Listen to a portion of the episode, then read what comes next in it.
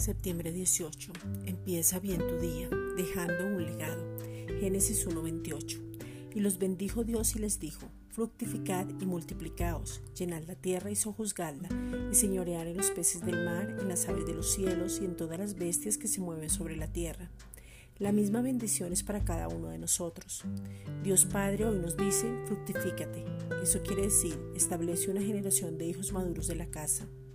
Establecer es algo que empieza a funcionar con un propósito continuo y una meta establecida clara. Es gente que camina en la madurez del Hijo de Dios.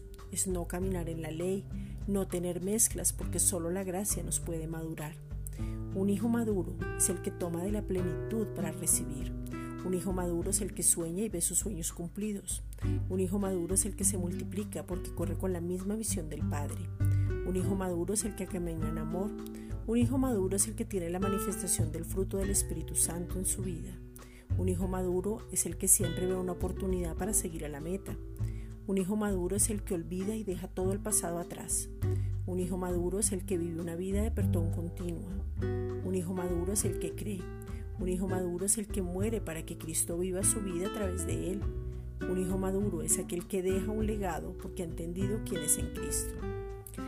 Esta es una reflexión dada por la Iglesia Gracia y Justicia.